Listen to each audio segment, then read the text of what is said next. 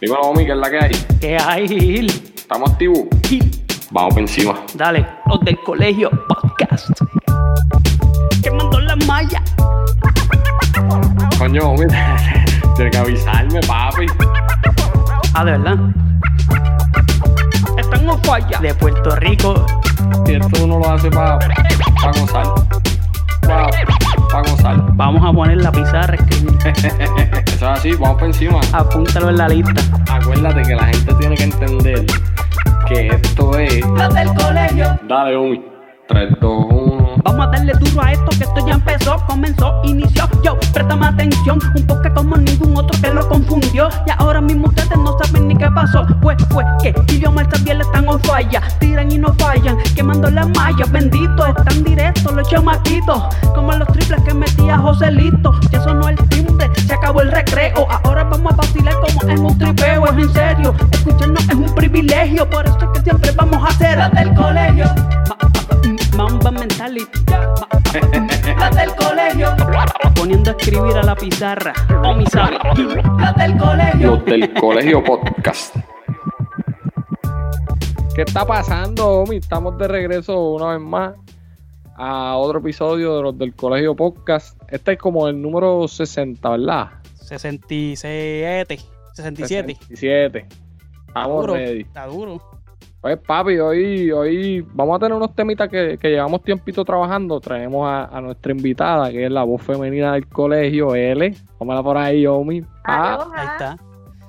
hoy no O sea, vamos a estar hablando de vino ni No, nada. Bueno, no- a lo mejor lo tocamos porque, pues, Hoy, no vino de, hoy no vino de maestra. Hoy los estudiantes vamos a, a sacar la maestra de fuera del salón para hablar como si fuésemos panas. Exacto, fuera de la zona de confort. Sí, sí, sí. Así mismo es. Eh, Dímelo, L, ¿cómo está? ¿Todo bien? Todo bien, todo bien, gracias a Dios. Qué Ya, bueno. bueno. Todos a ustedes. Sí, ya, chi, nosotros no, y nosotros igual, nosotros igual. Omi, háblame, dímelo.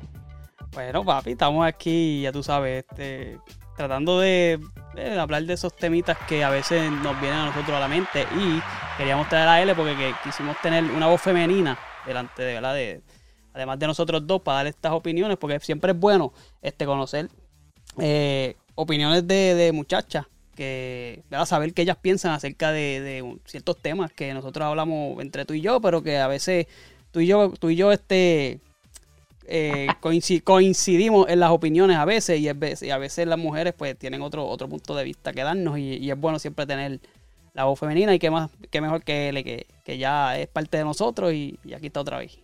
No, y nosotros, ¿verdad? Nosotros, eh, ella es contemporánea con nosotros, ¿sabes? Nosotros somos jóvenes y... Pero queríamos traer ese, ese otro punto de vista exacto. porque a lo mejor nosotros tenemos muchas cosas en común, L y Omi. Pero hay cosas que, pues, que no. definitivamente, pues, son, son con, un poquito controversiales. Y Bueno, sí, pero para eso es esto también, para uno poder abiertamente dar su opinión sin ser juzgado. Claro, claro. eso, chacho. Así mismo es esto. Mira, pues, el- el- lo primero que tenemos en mente es los papás en los deportes. No vamos a hablar de los niños, no. Vamos a hablar de los papás en los deportes. Este, yo sé que tú tienes o tuviste una academia de, de gimnasia. Para el que no sabe, y si no saben, ya él lo dijo en otros podcasts pasados. Él es- fue atleta universitaria y de metal crossfit y toda la... Entonces, pero... Él, yo quisiera que tú nos dieras tu punto de vista como coach o como entrenadora a la hora de, de, pues de tu coachar a un niño y también tener que bregar con los papás. La realidad es que eh, bregar con los, con los niños es una cosa hermosa. Eh, es gratificante este, porque tú estás dando de tu conocimiento a una persona que, que lo, lo, lo valora al 100%.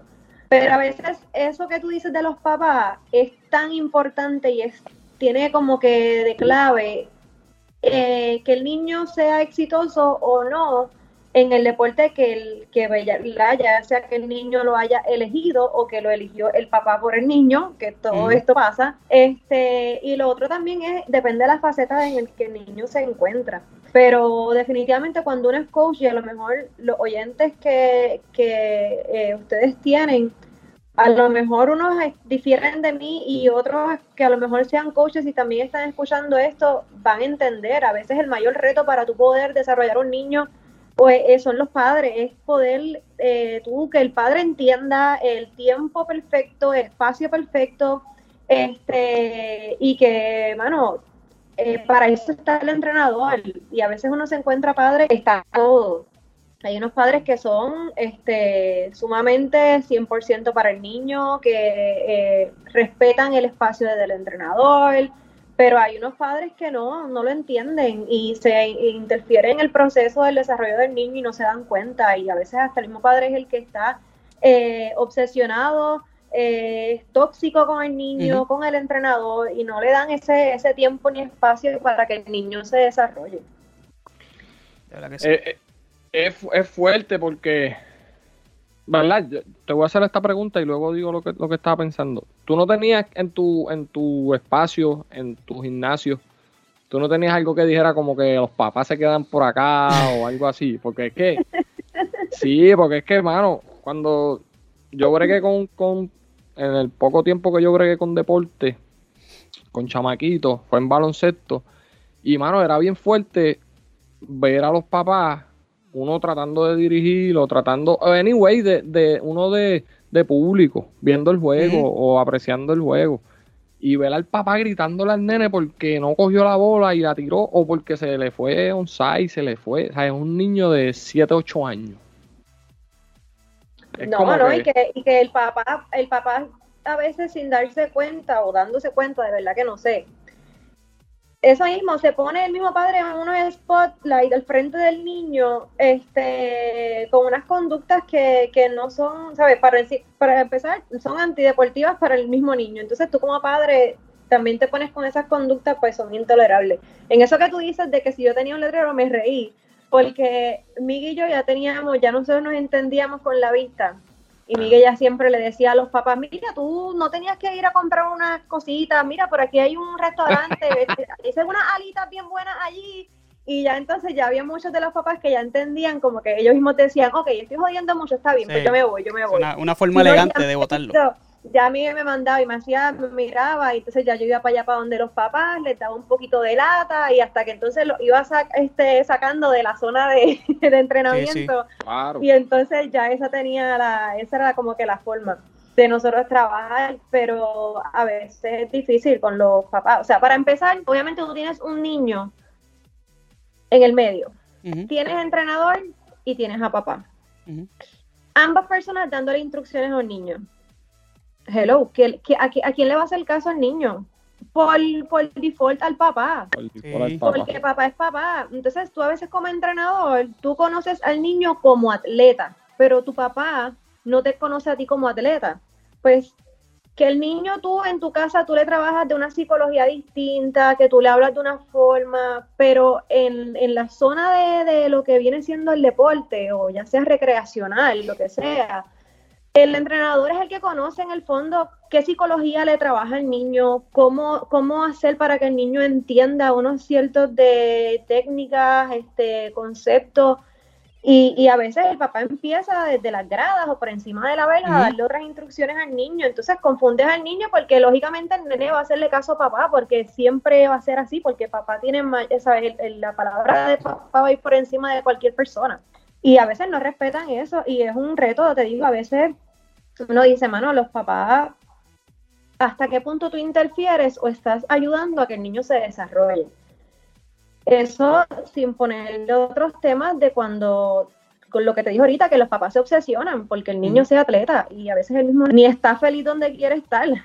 o sea. No, y, que es, es, fuerte porque lo que tú dices, el nene le va a hacer caso al papá porque es un niño, entonces se va a poner a decir, coño, no le hago caso a papi, cuando salga de aquí, papi me va a dar un baño de lengua, me va a regañar porque no hice lo que él dijo, y es como que, y es lo que tú dices también, se obsesionan, oye, y las estadísticas, nos dicen que son eh, el porcentaje de uno llegar a ser un atleta de alto rendimiento es bien bajo. ¿Sabes? Un ejemplo aquí en, en Estados Unidos, lo que es el, el- el atletismo, no, este, Gimnasio. lo que es gimnasia. Hay un montón de gimnastas. ¿Sabes? Aquí hay, en donde yo vivo, alrededor mío, hay como 30 sitios de Brutal. hacer eso. 30 y, so- y ponle que hayan como 50 nenas y 50 nenes. Imagínate eso en todo el estado, en todo el país. Y lo que van, por ejemplo, por poner un ejemplo, lo que van a las Olimpiadas son cuántos? 10. Claro. Exacto. Y Entonces, pasan todos los ese ¿el deportes. que le vas a hacer al niño? Claro, no, y por lo menos, así como en la gimnasia, hay otros deportes también que son deportes de preparación. Y cuando me refiero a preparación, son deportes que tú no puedes empezar a los 12 años queriendo ser gimnasta, porque no puedes, ya estás tarde, a menos que seas un niño súper hábil, este, que genéticamente estás por encima, ¿sabes? Otras cualidades. Sí, un fenómeno. Pero, la, exacto, la gimnasia, igual que otros deportes, son deportes que tú tienes que comenzar probablemente de los 4 o 5 años. Tú tienes que tener el nene que primero conozca la base, porque hasta que tú no tengas la base es imposible que tú te trepes a una viga, que tú hagas el salto, que, ¿sabes? Hay un montón de cosas que simplemente de un día para otro no las vas a poder hacer. Entonces, a veces pasa que allí van, a mí me pasaba, niños de 5 años y ya los papás te estaban preguntando que cuándo iban a pasar al grupo competitivo cuando apenas el nene llevaba dos meses en una clase de recreación. Entonces, bueno, ¿sabes? Hay etapas y hay ciertos deportes. Un ejemplo, el baloncesto, tú puedes poner al nene en baloncesto a los 6 años y, y en una semana de estar en ese equipo ya tienen sus, sus jueguitos y de sus, sus torneos. Pero hay deportes que no son así, hay deportes que son eh, Con técnica y demás. Exactamente. Y a veces, pues, claro, es parte de lo que tú tienes como entrenador que educar a los padres. Y hay padres que los van entendiendo y se dejan guiar, pero la gran mayoría eh, son padres que vienen pues de la- del baloncesto, de la pelota o del voleibol y pues no porque tengan nada en contra, pero que son los tres deportes más populares y por lo menos en Puerto Rico que la gran mayoría de los de los ¿verdad? padres o niños conocen, ya sea porque son los, los deportes principales en un colegio o una escuela y los que hay en, en los barrios por ahí. So, No, y ya la- los papás vienen con ese chip ya. Sí, sí. La realidad es que en Puerto Rico esos son los deportes que, ¿verdad? que, que dominan, lo que es baloncesto y pelota y el voleibol. Y voleibol. Y ahora que el soccer está subiendo y, y, ¿sabes? tenemos gimnastas y tenemos demás, pero esos son los deportes que la mayoría de nosotros pues crecimos. Mira, yo te voy a hablar de la experiencia mía con padre en el deporte, porque tuve la oportunidad de, tuve dos, dos experiencias, ¿verdad? Con dos equipos de baloncesto en mi caso. Eh, dirigí un equipo de preadolescente y un equipo de niños. El primero fue de preadolescente, yo siendo un chamaquito como 18, 19 años. Y tuve una experiencia con un padre que se entró al banco de, de las gradas, entró al banco a darle, eh, a hablar con dos chamacos ahí de lo que tenían que hacer. Y yo tuve que hablar con el árbitro y decirle, mira, sácalo de aquí porque es que me está... Y después lo cogí cuando se acabó el juego y le dije, mira, quizás tú tengas razón con lo que estás diciendo, pero no me hagas esto en el juego. O sea, dímelo, espera que el juego se acabe, habla conmigo y qué sé yo. Y nos podemos ayudar, pero no me estés esa- sacando la atención de los chamaquitos en pleno juego porque yo estoy dando unas direcciones diferentes a las tuyas. Y luego en, en el otro, en el otro, el otro, la otra experiencia que tuve, ya eran un niño de, 10 de estaba el nene mío de 6 o 7 años. Y pues ahí el, eh, era un poco más controlado la- el, torneo. Y, y- pero como quiera tuve que coger a los padres y decirle, mira, en el juego yo soy el que dirijo el juego. Si los, si los nenes ganan el juego, es gracias a ellos. Si los nenes pierden el juego, fue culpa mía. Para que ellos supieran ya que, ¿me entiendes? Que es, que es un, es un proceso, tú sabes, tú no puedes estar desde las gradas allá dando dirección y gritando. Y, y Sí, igual, pero la- igual ese pensamiento tampoco debería ser el correcto, de que si ellos ganan eh, está bien y si pierden es culpa del entrenador, porque hay unas disciplinas que son por estrategia. Dile, dile, dile un deporte dile como ese, un deporte como eso, tú no sabes cómo va a estar tu contrincante, cómo va a estar jugando. Exacto. Tú no puedes determinar que perdieron por culpa del entrenador. Pues mira, hay, hay, estrategias que en que fallamos en la estrategia, se, o se hizo lo que queríamos o lo que no queríamos, o sea, pero eso también de que, pero, pero yo te entiendo, eso pasa, cuando ganan, aplauden al entrenador y es el mejor y fotos y demás, y cuando pierden, pues entonces ahí es coach que hay que hacer para la próxima, en qué fallamos, en qué esto, mano, no fallamos en nada, ¿sabes? yo se lo decía el problema es, ¿tuvimos unos mejores contrincantes o no jugamos como verdaderamente estábamos entrenando? ¿O no entrenamos para verdaderamente ganar? Sí, pero yo se lo decía a esos niños, en esa, en esa vez, yo se lo decía, eran unos niños, niños bien pequeños y, el, no teníamos práctica ni nada, era un, era un juego recreativo. Y yo se lo decía a los padres, a ellos aparte. De que no vinieran a cogerle al nene cuando perdiéramos y darle una cantaleta y cantaleta, porque pues, no, es, no, es, la idea en esa, a esa edad. Por eso, eso, que, eso que él le dice es, realidad, ¿sabes? Hay veces que uno entra al juego, ¿sabes? Uno sabe que el contrincante te va a partir. Sí, sí. ¿sabes? Sea lo que sea, de béisbol, baloncesto, en voleibol. ¿sabes? Hay gente que está más preparada que tú. A mí me pasó cuando yo jugaba en la LIDE, en la, en la Inter. Papi, cuando nos tocaba jugar con San Germán. Pero si San Germán es el equipo light de la Inter pues ¿qué, qué iba a pasar con, con la con Metro o con la Inter de Bajanquita? Pues se iba a coger una pela por 30. Nosotros empezamos a practicar dos semanas antes y ellos llevan practicando todo el, todo el año. No, hay que hay veces que no es imposible. por más que tú practiques y, no, no hay break. no, no, pero ¿sabes? lo que eh, en verdad los padres a lo mejor la, la vieja generación no entiende esto, pero nosotros que estamos creciendo, que tenemos hijos pequeños, nosotros tenemos que aprender eso, mano, que a lo mejor no estamos de acuerdo con algo que está haciendo el entrenador. y, pensamos que lo puede hacer mejor. Pero no vengas a ir donde el nene a gritarle a la cancha porque el nene cogió y tiró la bola cuando no le tocaba o porque no hizo un swing cuando lo tenía que hacer. Mira, y como quiera, oíste, porque yo ya, he pasado por la experiencia de que un hijo mío haya estado en deporte y he tenido que controlarme, como papá, en la grada, eh, de no gritar porque lo he hecho de no coger al nene en el carro después y darle una cantaleta porque lo he hecho. Pero yo mismo recuerdo cuando yo jugaba y mi papá me cogía también y, me, y, yo no quiero que eso pase otra vez. Y también me pongo en, el, en los zapatos del entrenador que también está ahí este cogiendo poniendo su tiempo y, no, y escuchando y escuchando los gritos de los papás allá y, y por ese lado es como tú dices ya no la generación de nosotros quizás puede moldearse a, a poder, mira, siéntate, disfruta el juego y nada, lo que tenga que hablarse se habla después.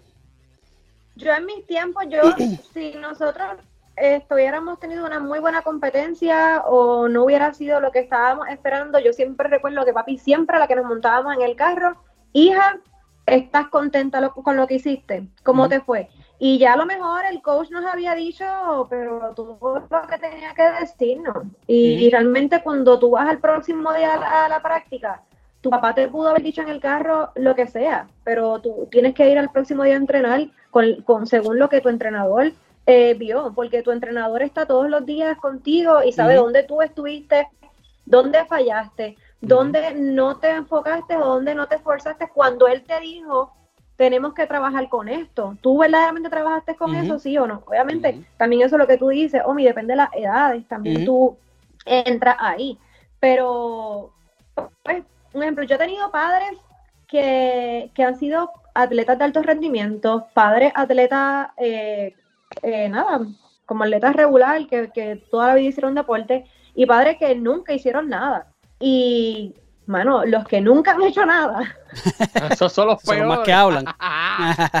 o sea, no, no entienden, no, o sea, no como, como digo, no que no entienden, es el mayor reto, porque están constantemente diciéndote a ti qué hacer, a tu hijo, te cuestionan, este, y el que es atleta de alto rendimiento, aún no conociendo nada del deporte, porque por decirte, uno que jugaba baloncesto iba a la gimnasia y, y te lo decían así, mira, yo no conozco nada de lo que es esto, yo no sé cómo se desarrolla la gimnasia, dime qué yo puedo hacer en mi casa con mi niño, que por lo menos también esa es otra cosa, por lo menos en, el deporte de nosotros, que pues que los papás siempre preguntaban qué puedo hacer extra con mi nene, y nosotros flexibilidad, ponlo a estirar y más nada, porque tú no puedes poner a un niño en tu casa a hacer gimnasia, no es como a lo mejor el baloncesto, el voleibol o la pelota, que tú te lo llevas al parque o a la cancha y le puedes seguir trabajando drills o cositas así, la gimnasia es un poco más complicada en esa, en esa cuestión, Sí, sí. pero se veía de todo. Y, y si hablamos de las familias disfuncionales que entre ellos mismos iban a las prácticas y yo decía, pero qué, qué, qué daño le están haciendo a los niños. Este, tú sabes, hay momentos para todo y a veces como que el niño lo que necesitaban, necesitan son es apoyo y no, no, no lo No encuentran. había, no había. Yo, ah, yo tenía chamaquitos que yo tenía que irlos a buscar a la casa para que fueran a la práctica. Incluso hubo algunos que yo tuve que pagarle la inscripción para que no, de- para que no perdieran esa, esa oportunidad porque pues, en la casa no, no estaban pendientes. No era porque no podían, sino porque pues no les interesaba. o. Mejor era que los buscaras tú y los llevaras tú a que el país fuera a gritarle a la cancha y a volverlos locos. Sí. Olvídate de eso. Claro.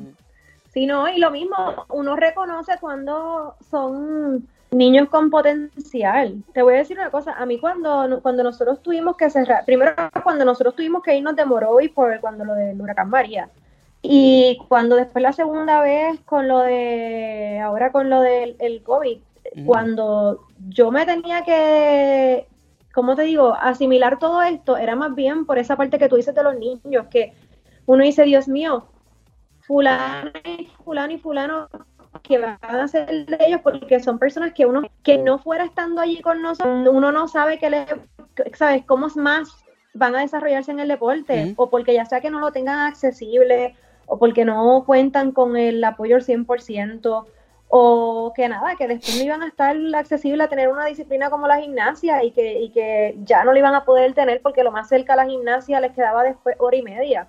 Y, y uno se los lleva en el corazón porque uno Sí. dice, Dios mío, tanto que uno este, dio con ellos y que siempre los llevaba en el corazón ahí, cargándolos ahí sobre la espalda para que, para que, para sacarlos y para hacer algo.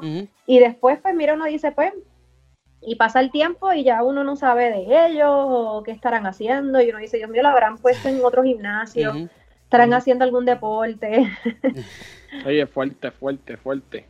Con eso, con eso dicho, me viene a la mente el otro tema que teníamos ya. Esta decisión de tener hijos en los tiempos que estamos viviendo es un poquito complicado. Jodón, jodón. Es jodón. Ahorita Omi y yo estamos hablando de eso porque Omi me dijo, Omi me dijo, yo no tuve, yo no tuve opción. Yo, No tuve, no tuve tiempo para pensar. ¿Tú tienes, Omi, ¿tú tienes dos o uno? Tres, tres. Dos. ¿Tres? Tres. Tres, gracias. yo por lo, sí, Omi, Omi es un tártaro, Omi Sí, es un yo- tártaro. yo por lo menos, pues nosotros lo planificamos, mi esposo y yo. Y él, pues, no tiene, no tiene hijos y, pues, no sé, ¿verdad? Esas son las decisiones que ellos han tomado. Pero, ¿qué tú crees de eso, de la gente que ahora mismo tener hijos por tener, o que critica al que no quiere tener, o que critica al que tiene? Está complicado. Sí, es un tema porque acuérdate que se dice que la mujer viene y lo que tiene que hacer es casarse y tener hijos.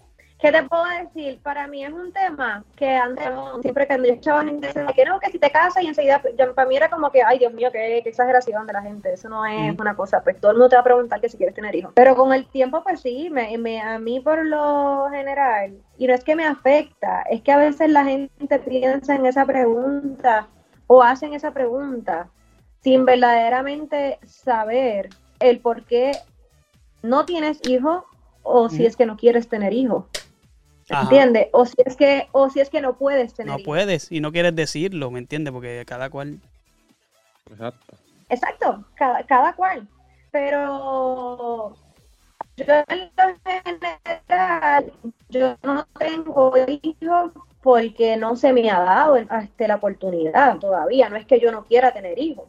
Y sí, a mí a veces me afecta más cuando la gente te pregunta así ya, o sea, no te lo pregunta, te lo dice, ¿tú esperas para tener hijos? Digo- presentado. Primero es cuándo te vas a casar. Te casas, ¿cuándo vas a tener hijos? Y es como que la rutinita. No, y por decir, yo te voy a decir, yo nosotros hemos perdido ya dos barrigas. Ok. Y, No, nosotros, nosotros también, tristemente. Dos perdieron. Ajá. ¿Antes de, de la primera o después? Antes de la primera y después. Ok. Uno y uno. Sí. Yo, gracias a Dios, por el momento. tres No, pero, Pero- tuyos fueron de 3-3. Sí, sí. muchacho, mío, mío, un tártaro. Está batiendo para mí. Bárbaro. Pero, pero es que sí, hay situaciones y. Ah, pero- Pero eso, eso pasa y a veces la gente te lo dice así, ¿no? Que, ah, vela, el día que tú vayas a tener hijos o como que, que tú esperas para tener hijos. Y yo hay veces, o sea, como que no hay mucha gabela al tema y le digo, ah, sí, pues algún día, qué sé yo. Pero yo digo, Dios mío, ¿cómo la gente a veces se pone a hacer esos comentarios o formulan las preguntas de esa forma sin verdaderamente saber que a lo mejor la persona tiene un grande deseo de, de formar una familia, pero no, no ha podido, no porque puede. yo no quiera, no es como que, que yo espero, que yo espero, Ujú. pues que papá Dios me dé la oportunidad y que se dé cuando se, se vaya a dar, ¿entiendes?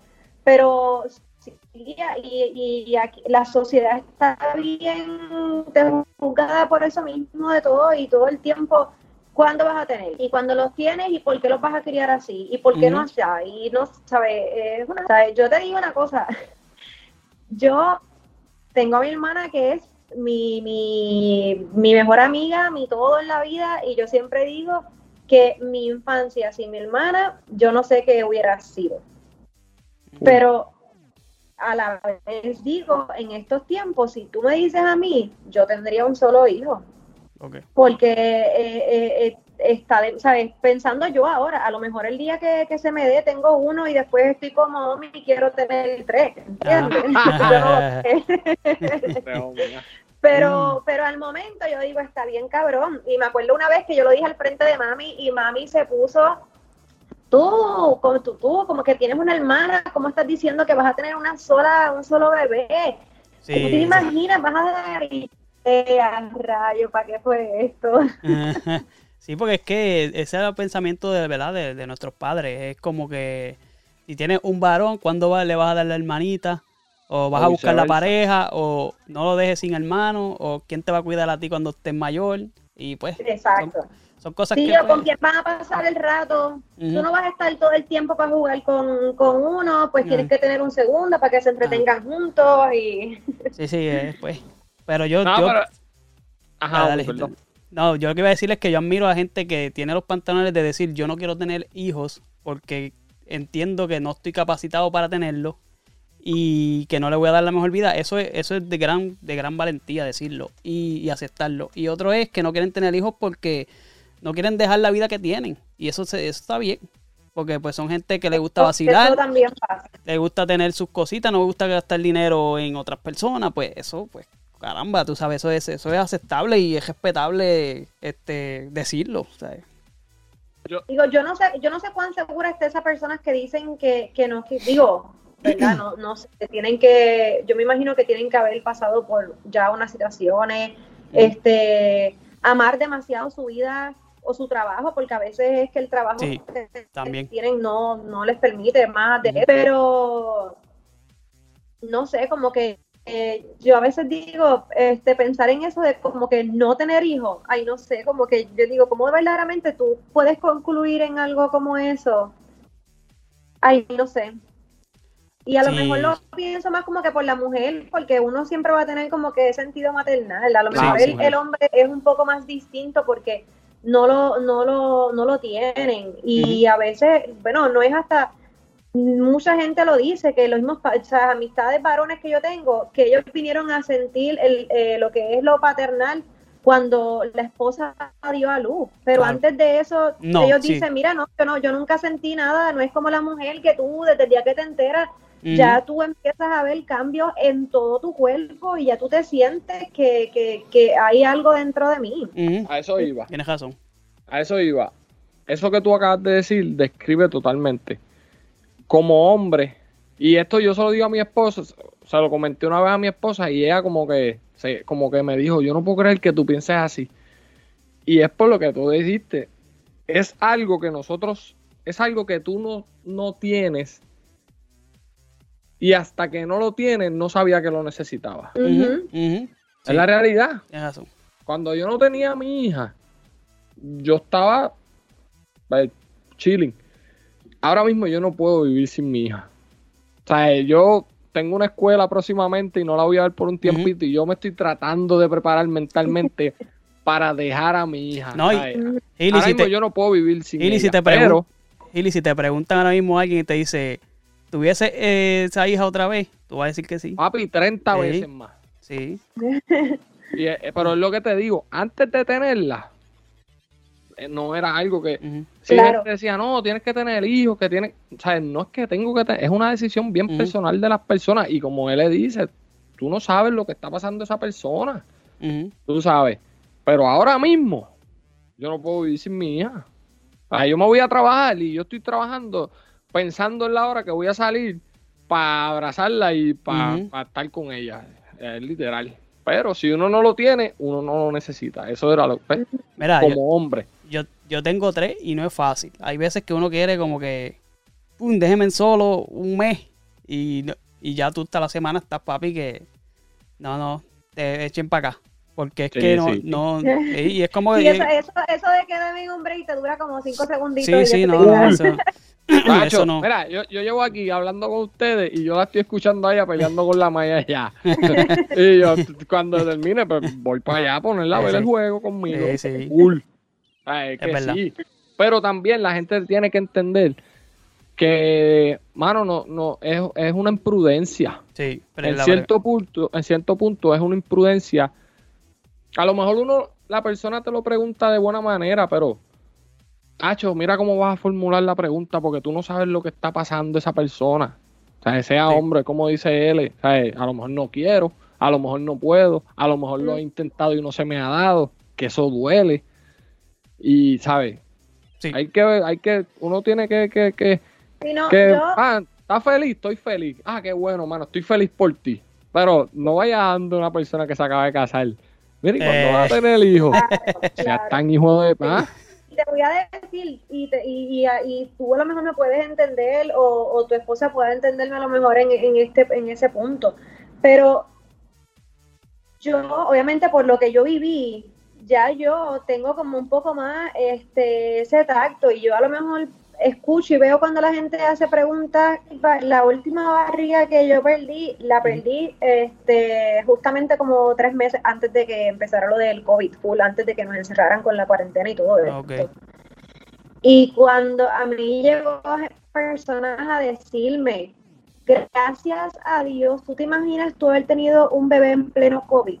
¿Qué, yo decía, qué? Dios mío, como la gente que gracias a como que no es como, o sea, ahí entonces ahí es que, dices- ahí es que tú dices, ok, espérate, depende de dónde quien venga, tú lo vas a coger. Y tú dices, ok, lo que te quieren decir es que estaría bien cabrón porque tú sabes que al principio del COVID todo el mundo andaba con mucho miedo, Sí, era sí, bien sí. nuevo, cosas distintas. Pero yo decía, pero en serio la gente como que piensa que eso es mejor que tú tener una pérdida de un bebé, no, como que, que- no, no lo es. Y a veces esos tipos de comentarios, y yo pienso que son a veces los que hacen que las mismas mujeres, que después de varios intentos, se, se, Desanimen. se, de- se desaniman de seguir a lo mejor intentándolo, porque cada barriga que tú vuelves a tener lo haces con miedo, este, o tienes tantas preguntas, o te obsesionas con estar buscando información, y a veces Sí. tú no le estás haciendo ningún bien. Pues yo creo que también ahí es que está este grupo de mujeres que también después te dicen, mira, no, no quiero tener hijos, o no puedo tener hijos, y verdaderamente es que ya se quitan, porque es que todo es, digo, no sé, yo te hablo según, yo, yo no me quito ni nada, ¿verdad? Pero no No, pero ese caso. comen- eh, no, esos comentarios súper fuera. o sea, mi hija nació en octubre, ¿verdad? Que cumpleaños en estos días. Y, y ya en marzo explotó todo. Sí, Ah. Era una bebé. Pues, Ujú. ¿qué yo hice? Yo creé una burbuja en mi casa. Ya Ya está. está. Pero venir a... de- No, ¿sabes? No, no, la no, persona que te dijo que- eso, eso es... no hagan eso.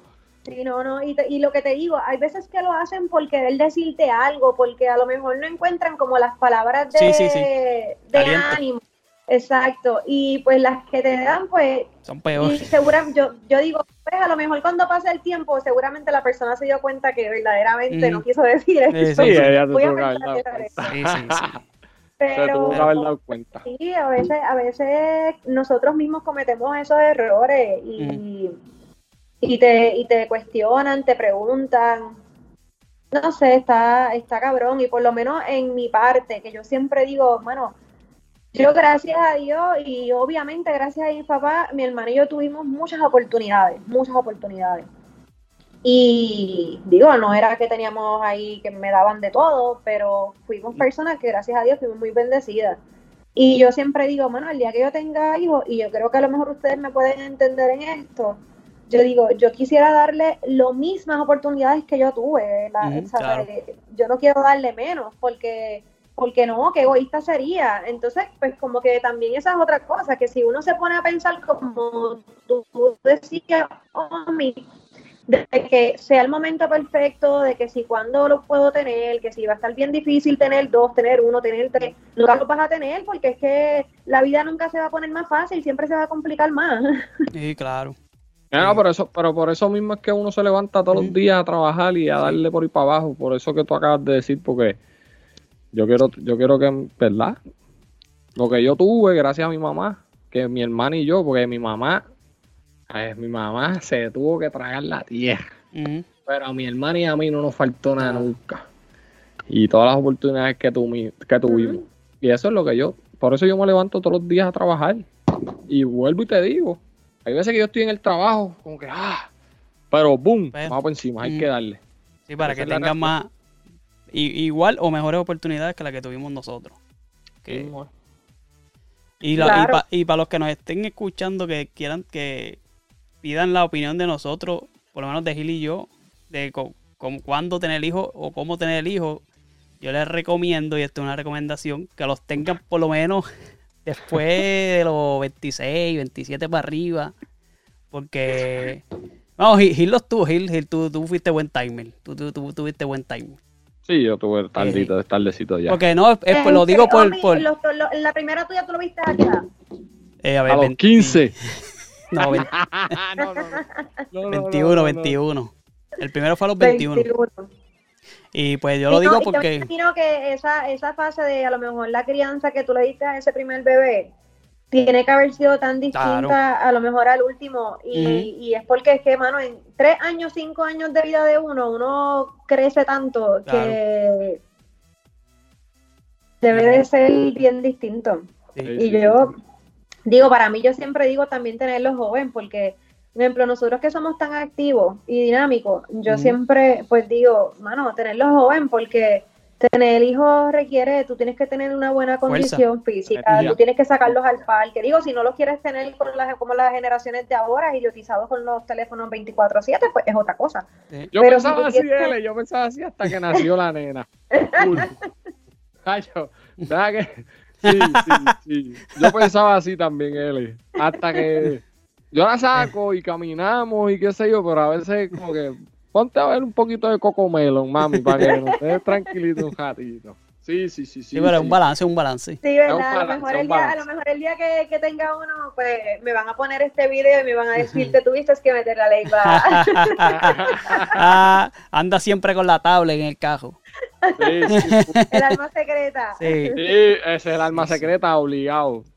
Sí, sí, pero eso, es una buena edad, 25 para arriba. y no es que tú lo hagas, porque eh, también uno tiene que ir con las generaciones. Eso está ahora mismo y eso es lo que les gustan a los nenes. Y ellos en nacen con eso. eran otras cosas y en los tiempos de nuestros papás eran otras cosas y uno tiene que ir según eso pero todo tú lo puedes ir eh, controlando o monitoreando. porque pues. yo he visto personas, yo veo papás que literal eso es sueltan y el nene viene llorando y te tiro el teléfono y gastaste la batería del teléfono y coge lo otro y coge lo otro. y, y ni el mismo papá sabe qué es lo que le gusta al nene. ¿sabes? Ay, no, yo veo cosas que... Yo, gracias a Dios, mi esposa, ¿verdad? Ella es la que está la mayoría del tiempo con la nena y mi esposa, yo digo que mi esposa está haciendo un trabajo bien cabrón con la nena. Porque sí, oye, sí la nena ve su celular y, ve lo más alto, lo más alto para que te escuche ella como sí, yo, yo, creo que me está escuchando, yo creo que está ahí detrás de la puerta. si no, yo le pongo este cantito, lo, lo clipeo y lo pongo para que ella Sí, para que, para que te perdone las malas palabras. Claro, claro. Mira, pues yo, yo entiendo, y yo solo he dicho a ella, ella está haciendo un trabajo brutal. Porque como te digo, sí hay veces que le damos el celular a la nena porque, pan, ¿sabes? Para descansar. Son las, qué sé yo, las nueve de la noche. Yo no voy a sacar a la nena a las nueve de la noche por ahí. Pero durante el día ella está enseñándola sus cosas. Y pues, ¿sabes? Ujú. si uno decide tener hijos, uno ¿sabes? es un ser humano, no es un perro. Que un perro Ay. tú le das comida y dale por ahí para abajo. Claro. tiene, que- requiere cuidado y requiere atención. Pero un niño es diferente, brother. Y soltarle un teléfono y como Requiere dice tiempo. él, no saben ni qué comida le gusta al nene o no saben ni, ni, ni nada. Mira. Porque lo que hace es ver el teléfono. Requiere tiempo. No, es que también ahí entra en que, ¿sabes? ¿Qué crianza? O sea, ¿tú verdaderamente estás criando a tu hijo o tú estás evadiendo la crianza? Porque, ¿sabes? A veces pasa que tú tienes a esos nenes tanto tiempo con la tecnología que cuando tú vienes a ver, después los nenes son unos malcriados, no saben interactuar con la sociedad, ni con los adultos ni con los de su edad, punto. Porque es que o sea, en nuestros tiempos tú, sabías, tú salías a un restaurante y tú en la mesa tú le pedías al mesero, tú le hablabas, tú ibas Ujú. permiso, ¿me puedes traer un vaso de agua? Ahora los nenes en una mesa no hablan con nadie, no se atreven ni pararse, no se nada. Sí, sí. Ujú. ¿Sabes? Eh, eh, ahí es que yo digo como que tú estás evadiendo la crianza o, o verdaderamente, ¿sabes? ¿Dónde está el balance? Es mi opinión, no sé, yo no Sí, tengo no, no. hijos, a lo mejor es más fácil desde acá. No, es, es real. Lo que Definitivo, tú sí, estás pero- diciendo es real. Hay que tener un balance. Hay que tener un balance y esa es la realidad. No, y, y prepararse para lo que uno piensa lo que es el padre, porque nadie, nadie nace sabiendo y Claro. nadie tiene el manual para ser papá. No hay un Y- libro, no hay un libro. No hay un para libro. Y por más que tú pienses que como es, es otra cosa. Y lo más que uno puede decirle es, mira, hay, hay que tener tiempo, tu vida va a cambiar para siempre. Es como yo siempre digo, tú, tú estudias tantos años, tú trabajas en trabajo, lo puedes cambiar, pero ser papá es para siempre. Tu vida Forever deja de ser tuya Forever and ellos. ever. Nunca vuelves a dormir tranquilo. Una pregunta, ¿alguna, ¿alguna perreta que le hayan hecho a su hijo? Así en público, en público. Muchacha. Muchacha. A mí, a mí todavía la mía no me ha hecho una perreta. Bueno. a mí me la hizo cuando nació, que El todavía no nos habían encerrado. Fuimos a, pero era recién nacida. Sí, Fuimos a comer a Chile y le dio una perreta fuerte. Pero fuerte, y no, o sea, no quería pegarse, no quería el biberón, no quería nada. ¿Y, yo-? No, Sí, pero- yo lo le hice, Esa- agarramos pero- las cosas, mi- llevé a mi esposa a la, a, la, a la guagua y busqué la comida y me la llevé. Porque uno sabe, ¿sabes? Cuando uno, uno iba a los re- uno va a los restaurantes y hay un bebé llorando, uno como que, diablo, pero no se va a callar, o qué sé yo. me hice una perreta, me acordé. eh, sí, ya yo te iba a decir. Ya yo te iba a decir porque yo digo, eso, eso recién nacido, eso no vale. Tiene que ser la, de, la del avión, la del avión. Papi, cuando veníamos de Nueva York, Lele. Cuando íbamos para Nueva York se portó de maravilla. Cuando nos montamos de Nueva York para acá. Pero qué mal se portó. Ella le dio patas al sillón de al frente. Ella tiró una dona para atrás que le cayó en la falda a una señora. Entonces, ¿Qué? sí, no, no, ella se. Pero entonces, si uno dice como que, coño, pero contrólate. Pero entonces también uno se pone a pensar, es una bebé, ¿sabes? Lleva dos horas sentada encima de la maíz, no puede caminar por el avión, Ujú. no puede hacer más nada, se cansó de ver los muñequitos que hay en, la- en el, en el avión. Y es como que, pero ah, también uno dice como que, ¿cuándo te vas a callar la Sí, sí. boca? No, exacto, es desesperante, es desesperante. Desesperante. Y que deja que sea más grandecita, que te la hacen en los supermercados. A mí me lo han hecho en supermercados, en restaurantes. bueno. y son tres, imagínate, eso multiplicado por tres. Pues te pregunto por eso mismo, porque a veces yo digo, como que yo veo que la, que la gente hace, o sea, lo- los bebés, que, bueno, pues a veces uno los puede controlar, a veces es porque simplemente tienen un calor cabrón, que es como un niño te dice que no se siente cómodo en un sitio, que tiene hambre, que digo, de verdad, depende de las edades. Y a veces uno mismo como adulto, uno es el que eh, pichea o déjame, montalo, vamos, porque uno ya lo que, lo que dijo este Gil, que uno piensa en que la gente estará pensando, mira este nene haciendo esta perreta aquí, que no sé qué. Sí, sí. Pero cuando tú vienes a ver, es pues, eh. Como son, son facetas y a veces Sí. uno mismo como que evade ese, ese proceso por no querer ante la sociedad a lo mejor, como en nuestros tiempos te criaban, que te, Mm. te jalaban por un pellizcón o... La patilla, por la patilla. Así yo, es. hacía- yo hacía unas perretas bien chéveres. Mira, Ahí le, ahí le lavaban la boca con jabón. a mí nunca me jalaron la boca con jabón. A ti fue que te lavaron A la boca con papá. jabón en el colegio. A ti. Charlatán. Ay. Una Mira, maestra. Una una maestra. maestra. La de, pre la de Kindle fue La de al lado. pre-Kindle, la de pre-Kindle y Kindle, y las dos. Con fabuloso, con fabuloso. Decía uno Pero, ¿y una mala palabra. ¿Qué estaba? Habla, ¿Estabas hablando malo? Ay, Dios mío, mío, era un mal hablado chacho. en la escuela. Omi, Omi. No, no, no, no. Ahora, te hacen, ahora te hacen una cosa como esa y van los papás a cuestionarle al maestro qué hizo el maestro, no Sí, qué sí, hizo sí. el niño. Digo, eso está mal, ahora mismo eso no, no, No. es que lo, lo aplaudo ni nada, pero que sí, eso pasa, ¿sabes? Ahora mismo tú Ujú. no puedes hacerle nada a un niño. Nada, nada, nada. Ay, nada. Ni llamarle la atención, ni nada. Este, un castiguito, pues ¿cuál es el castiguito? Cinco minutos time out. Y si, Sí. te Time out. Si te fuiste a diez minutos, se te fue la mano maestra, o sea, diez minutos a un niño. No, no, no, eso ya o sea, Así es. Ah. Pero es como dicen por ahí, ¿eh? Diferentes, diferentes tipos de crianza, diferentes tiempos. Pero cuando yo estaba en la escuela, que a mi mamá la llamaban, mi mamá me daba el cocotazo primero. Después le decía a la maestra qué hice yo. Y después le decía a la maestra si le tiene que dar un, un chancletazo o un reglazo, se lo da. Ahora no. Ahora va el maestro a atacar al maestro. Sí. A mí llegó, un tiempo a mí que a mí me regañaron y nunca tuve culpa. Tuve que tragármela como quiera porque los papás se la daban a los, a los profesores, ¿me entiendes? Había respeto, hay que respetar. Había que Mira, y lo, de- y lo del fabuloso, al final del día era Listerín, por si acaso. No vayan a atacar a la maestra ya. No, no, no, sí, pero lo ponía, pero lo ponía en Lo ponía en el fabuloso. no pensaba que era, pero era Listerín, por si acaso. No, no, Ay, no. ah, o sea, que es una técnica de la maestra. Ajá, ajá. Sí, sí. El que hable malo le meto Oh, y- wow. Así mismo es. eh, Pero pues, L, ¿cómo te va por allá? ¿Estás bien? He visto que estás meti- ha- has ido a un par de sitios chéveres, de vinos y cositas. Pues estoy por ahí, me, cuando, cuando no tengo mucho trabajo me doy una escapadita y pues busco ahí, aunque sean 15, 20 minutitos que uno pueda usarle terapia y, duro. y aguantito. Eso está muy bien. Tenemos que hablar de eso porque vi unas fotos que pusiste de una pareja así, bien brutal, de un montón de, yo no sé si eran vinos o qué eran. Eran whisky y Whisky. whisky, ron, coñac, este es una destilería. Sí, Duro, hacen- Tenemos, tenemos, tenemos que sentarnos a hablar de eso otra vez cuando vengamos a darnos un par de cerveza o un par de vino otra vez. Yo te debo la información que te dije que iba a buscar, todavía no la he buscado, pero de, la, de las viñerías que hayan acá, de los, los viñedos que hay por acá por, los por viñedos. Nueva Sí. York. Nueva York. Bueno, pues, estamos ready. L, ¿quieres ser donde te sigue la gente o qué? L Marrero, L sería ELE, Marrero 10. Y ya, en los circuitos, en Instagram y en Facebook. Ahí está. A nosotros, Omi.